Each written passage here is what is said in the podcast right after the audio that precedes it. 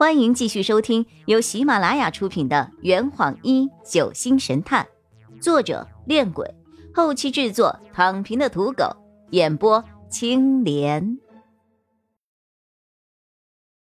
一百七十七章，别动那心思。夏夜在那些鲜花被易星辰打散之前，趁其不备。将他从背心男的手里给抢了回来。他走到女孩身边，递给了她几张红钞。这些花我都买了。女孩颤颤巍巍的接下了那些钱，对夏夜深深的鞠了一躬，便低着头快步走开了。等一下，夏夜叫住了他，从手中抽出了一支蓝玫瑰，丢给了他。这支是我送你的。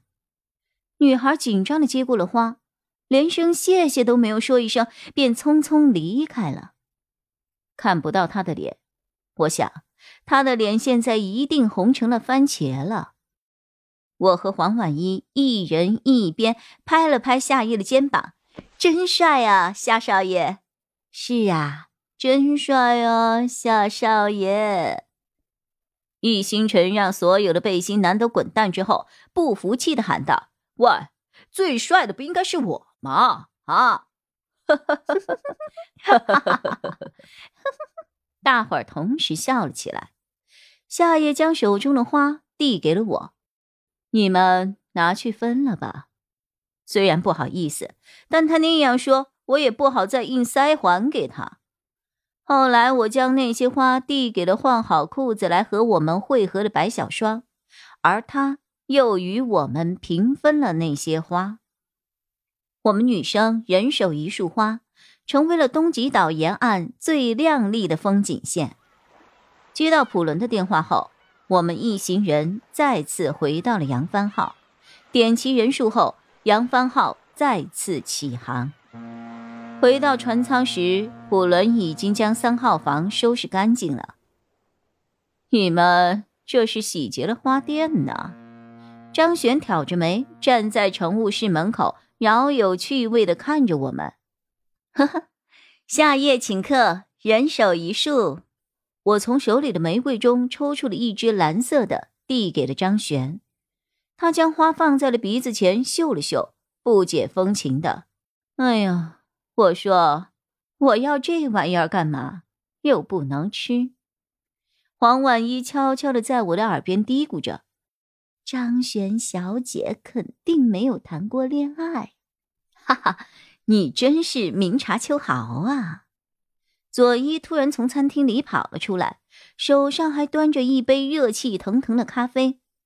璇姐，璇姐，您的咖啡，咖啡。啊！张璇接过咖啡，慢慢的品尝了起来。夏夜一脸诧异的看着眼前的场景，似乎在想。为什么自己的小弟突然伺候起了别人？此刻，世子从自己的房间里走了出来，下意识的问我们：“嗯，什么味道啊？那么香？”陈晨晨立刻捧了一束花迎了上去，送给你的。我定睛一看，他手里的花好像就是刚刚白小双手里拿着的那一束。嘿，他还真会就地取材啊！冰雨晴低着头返回了十二号房，黄婉一立刻跟了上去。你还是把它送给雨晴吧。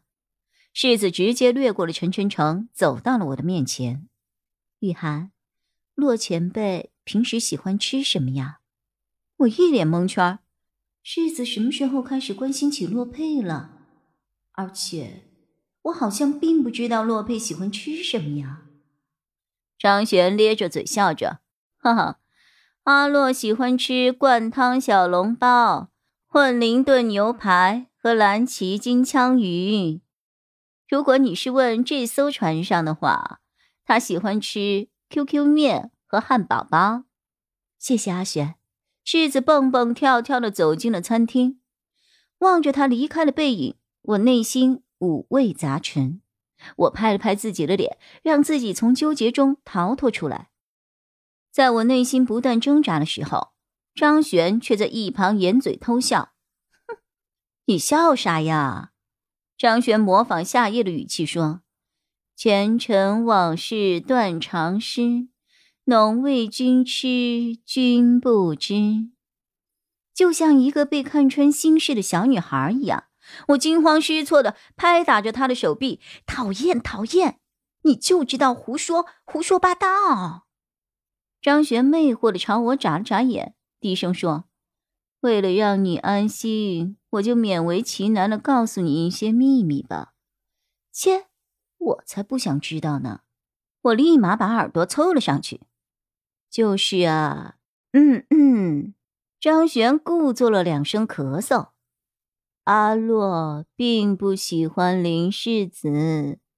哦，却是为何呀？我突然来了兴趣。嗯，我也不知道。